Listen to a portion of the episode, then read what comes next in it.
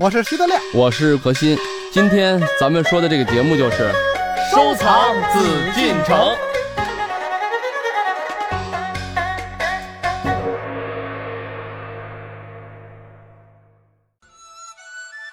好，欢迎朋友们继续来关注《艺海藏家》，我是永峰。今天是我们收藏紫禁城的日子，和您一起来了解明四家的故事和他们的艺术风格。我们特地采访了台北故宫博物院书画处副研究员陈韵如，以及我们栏目的老朋友何欣。那么在今天的节目上半段，我们了解了明四家这一概念。他们呢是在苏州一带声名显赫的四位书画家，分别是沈周、文征明、唐寅和仇英。因地缘关系呢，也被人们称为是吴门四家。那么，为什么沈周在明四家中居于首位呢？接下来，我们有请何老师为我们说一说。欢迎走入艺海藏家。从这个历史上来看，沈周这个人呢，他为什么在明四家里面居首呢？最重要的问题就是，他是真正在明代的时候啊，把明代的绘画。从元代的元四家这种疏朗啊，这种孤傲啊，所谓的意境纯粹的东西，给它进一步的去深化多元了。这个人就是从沈周开始。而且一般我们要形容一个画家画的好啊，就会这么说：他画笔如有神一般哈。我也看到有一个这样的小故事，说沈周在嫁女儿的时候呢，是嫁给了史西村的儿子哈。但是呢，他作为父亲来说，嫁女儿是要陪嫁妆的，但是嫁女儿的。的时候呢，也没钱添置一些物品嫁妆，然后呢，就拿了一个旧的竹橱装了一些画儿当做嫁妆。结果呢，这个女儿的婆婆不太乐意了，一看，你说鼎鼎大名的画师女儿出嫁陪嫁的竟然是一筐这个纸头，让他的家丁把这些东西都给烧掉了。公公知道了之后呢，他说这可是一份厚礼，因为知道沈周画的好啊。这小故事最后的结局是什么？没想到他一烧呢，这里面所画的鸟啊，叽叽喳喳的全都飞出来了。也就是说，他画神了，这些都是活物。本来以为是一个真事儿，现在知道终于是一个传说。对，它只是一个故事。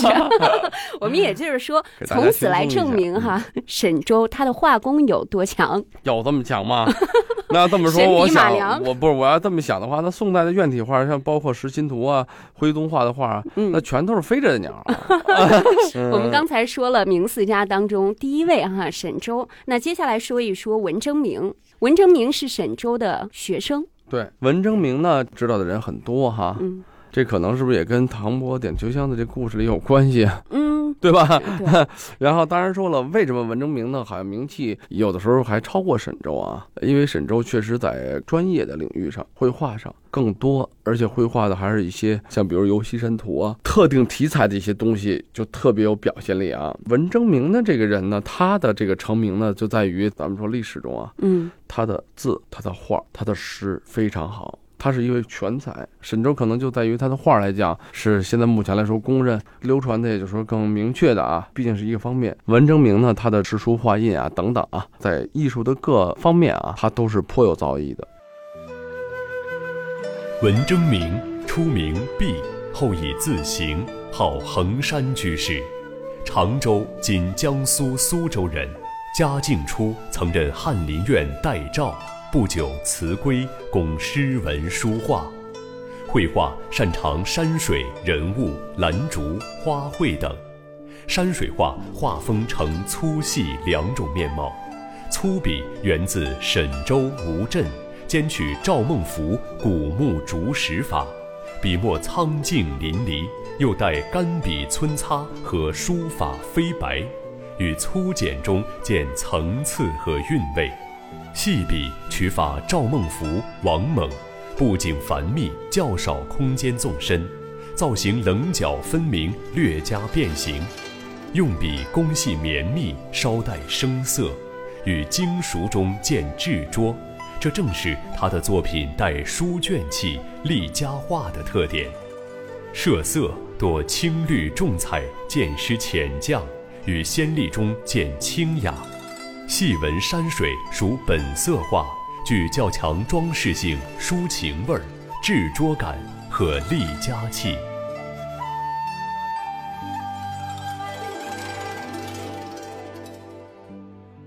文征明的字感觉是什么？为什么有天赋的人啊，就真是说大巧藏于拙呀？嗯，这句话就是真正很精妙，好像很巧的、很漂亮、艺术格调很高的东西，实际上看似是有些拙的。恰似文征明呢，我说啊，可能有点抽象吧，我就这么跟大家讲，就是文征明的书法，你要从它的结构结体来讲，嗯，它是很大胆的，就非常的奇巧险峻的一种结构字体。觉得这个肩架结构都不稳，对，但它恰恰很稳啊。嗯，按理说它是很奇俊奇巧的这么一个字，但是它的笔画很厚重，用笔很扎实，甚至呢有些笔我认为就是秃笔，因为这个秃笔不是一般人能用的。从二王以来啊，中锋行笔，我们讲究的是中锋的线条，嗯，力度，秃笔是中锋就很少了。秃笔它就没有这种中锋的这种力度的时候，你怎么能把它的字的笔画表达出来？力量、力度，包括它起笔的时候就会显得很笨拙，因为它没有很灵巧的这种起笔的这个效果。收笔也一样，但是恰恰呢，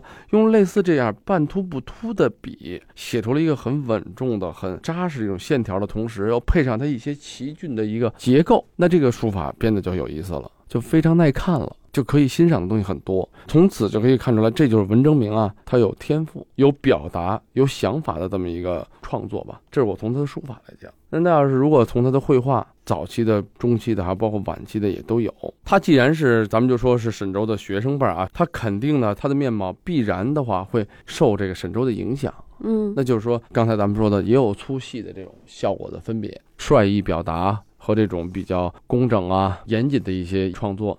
但是呢，他的这个山水画啊，因为我不知道这个永丰你看没看过？我看过，嗯，比如说《绝壑高闲》这幅画，这是一个文士哈和他的小侍童服侍他坐在悬崖之上，而另外呢，在画面的左下角有一位执杖的高人，他们相视而望。这样的一个场景，然后对面呢是有瀑布流泻下来。我想知道，就是你要给你最大的文征明的作品的感受是什么？哎，你觉得他的画跟之前的？元的呀，跟宋的肯定有不一样的风貌，包括跟沈周，对吧？那他区别于之前的这些艺术家们，给你的感受是什么呢？我觉得他好像这种心思应该是非常细腻的一个人，他所画出来的画呢，有一种情境，就比如说我刚才所说到的这两位画中人物之间的对视，就这种细腻的眼神的触碰。本身的真正的艺术家心思一定都会比较缜密，虽然他有些形式很豪放，但是他的创作的灵感和心思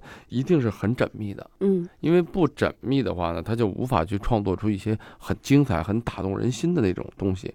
很多好的艺术品，它就在某一方面触动你人内心最脆弱啊、最敏感啊、感受最强的那么一点。但是我想给大家说的俗一点吧啊，因为我刚才想问问永峰，就是我想知道，如果大家再去点击电脑看的时候，你们的感受是什么？有可能像永峰那样，哎，不错啊，画的好像挺细的。但是真正从大的风貌来讲，文征明的东西就比沈周的东西还要有书卷气。还要含蓄，我说的含蓄的概念就是还更在骨子里头那种文人的气息会更强。因为沈周的东西看多了的话，你就知道他就是一位画家，艺术的笔法、用笔啊等等无可挑剔，非常好。但是文征明呢，不从这上面取胜，当然他的用笔功力也都没有问题。为什么他写书法呀？他对这个抽象的情感、抽象的构图啊、抽象的理解更多，也就是说他的作品中更具有那种。咱们来俗称一点写意啊，更具有这种抽象的这种内在的东西在里头。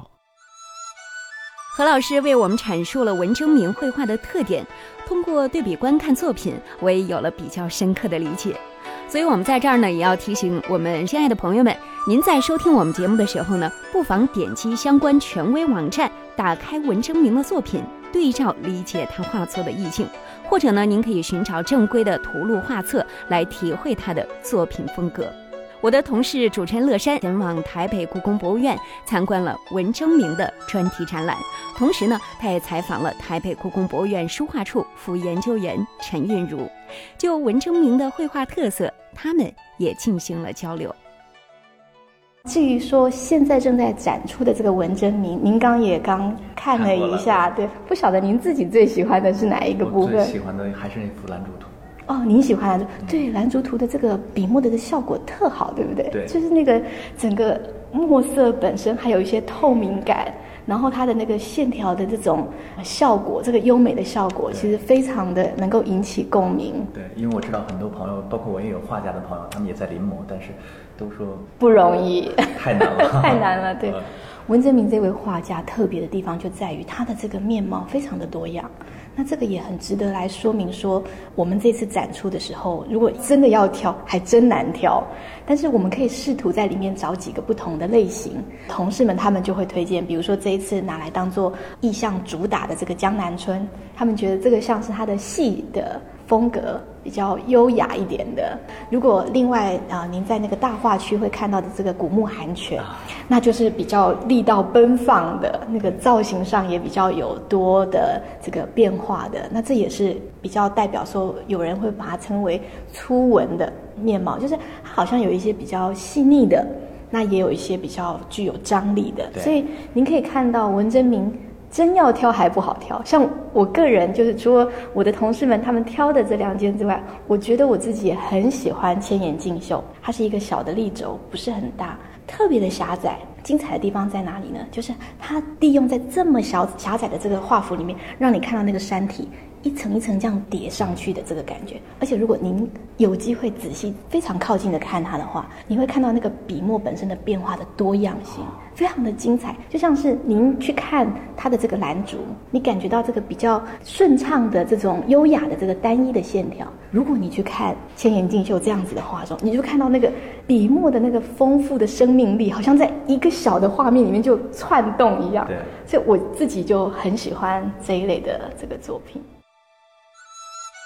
就此次文征明的特展，我的同事乐山也向我透露了他自己的观感，让我们一起听一听他的感受是什么。这个展览一进门，你可以看到四幅巨幅的作品，大概是一米多宽，两米这么宽，高呢是大概有五六米那么高。我当时也问了这个讲解员，我说这样的一个作品是挂到什么地方？他说这个就是明朝的，特别是一些公共的场所，其实房子是很高的，所以我估计可能也是会悬挂到这个庙堂当中。既有这种巨幅的作品，也有他画的一个扇面，上面是蝇头小楷写了一个扇面，据说这个扇面上有一两千个字。还有就是，他们运用了一些声光电啊这种新媒体的形式。一进到这个展览的时候呢，就首先你就会看到一个投影墙，上面呢就会把这个文征明的一首诗，一个字一个字的用这种毛笔这种电子的形式给它写出来，可以通过这样的一个通道进到正式的展览当中去。我觉得也是能够给大家展示一下这个这个书画家他在写这个字的时候是笔体呀、笔画啊是怎么样一笔一笔写上去的，特别有一种穿越时空的感觉。文征明少年时就享有才名，他和祝允明、唐寅、徐祯卿并称为吴中四才子，也就是人们所熟知的江南四大才子。绘画上呢，他与沈周共创了吴派，又与沈周、唐寅、仇英并称为吴门四家。书法上与祝允明、王宠并誉为吴中三家。那么文征明的书画艺术有什么样独特之处呢？他的雅会体现在哪里呢？好，我们接着让北京故宫博物院青年专家何欣为我们介绍一下。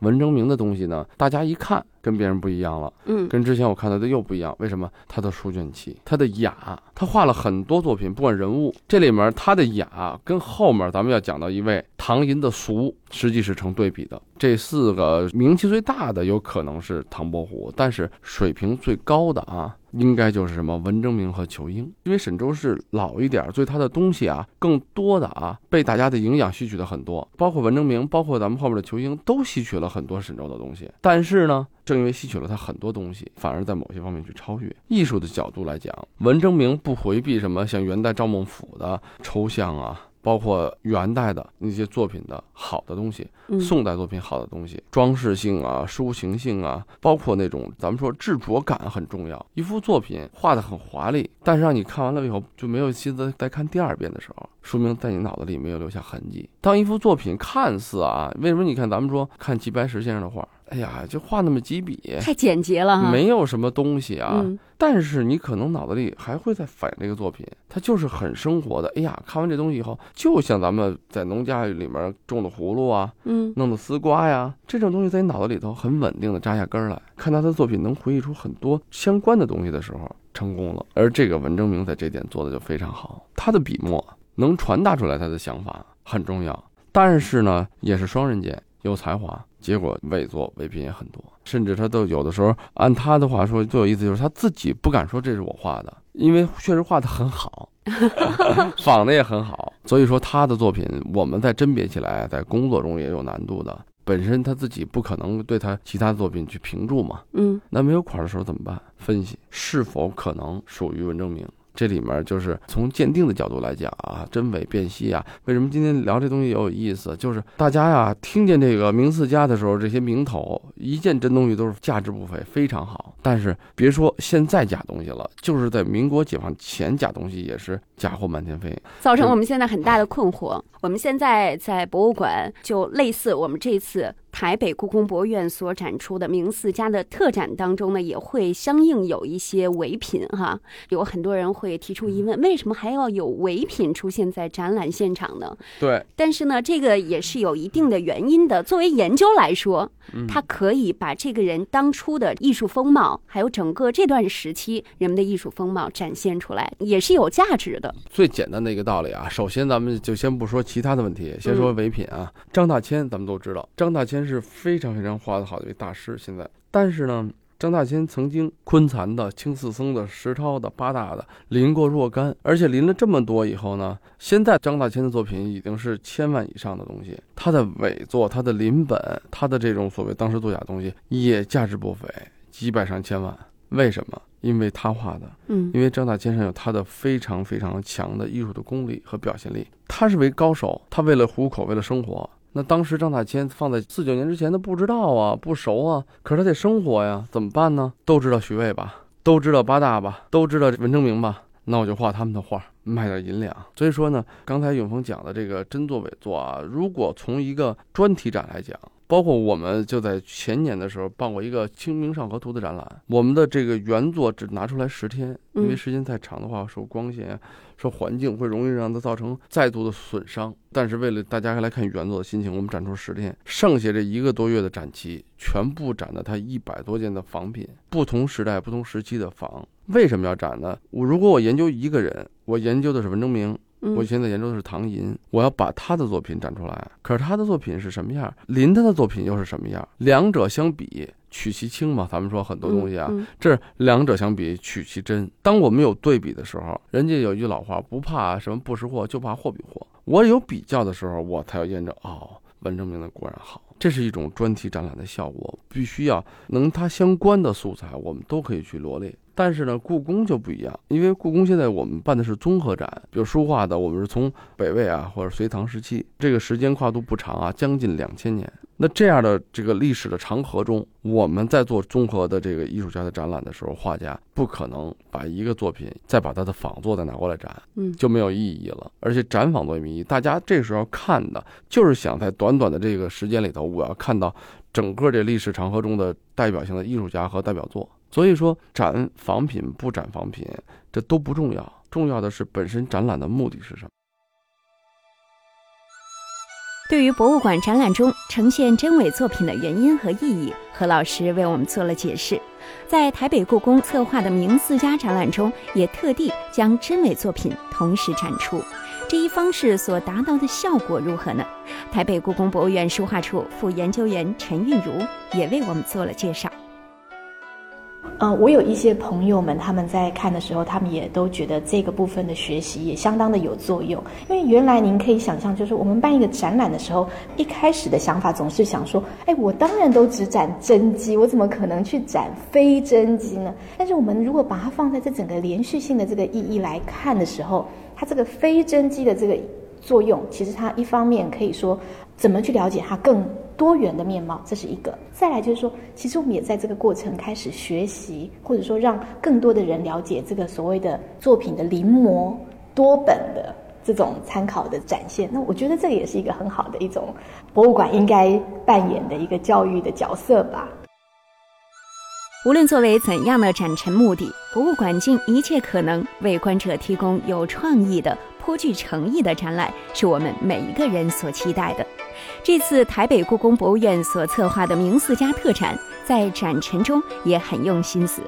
台北故宫博物院书画处副研究员陈韵如这样介绍说：“我们实际上在作品的数量上也尝试尽可能的丰富化，所以在展场的规划部分，像神州您现在看到的这个文征明这两个展览，就是用了所有的书画处的陈列室。”等于是把所有的空间都开放，或者说都想办法的让观众能够尽情的来欣赏这些作品。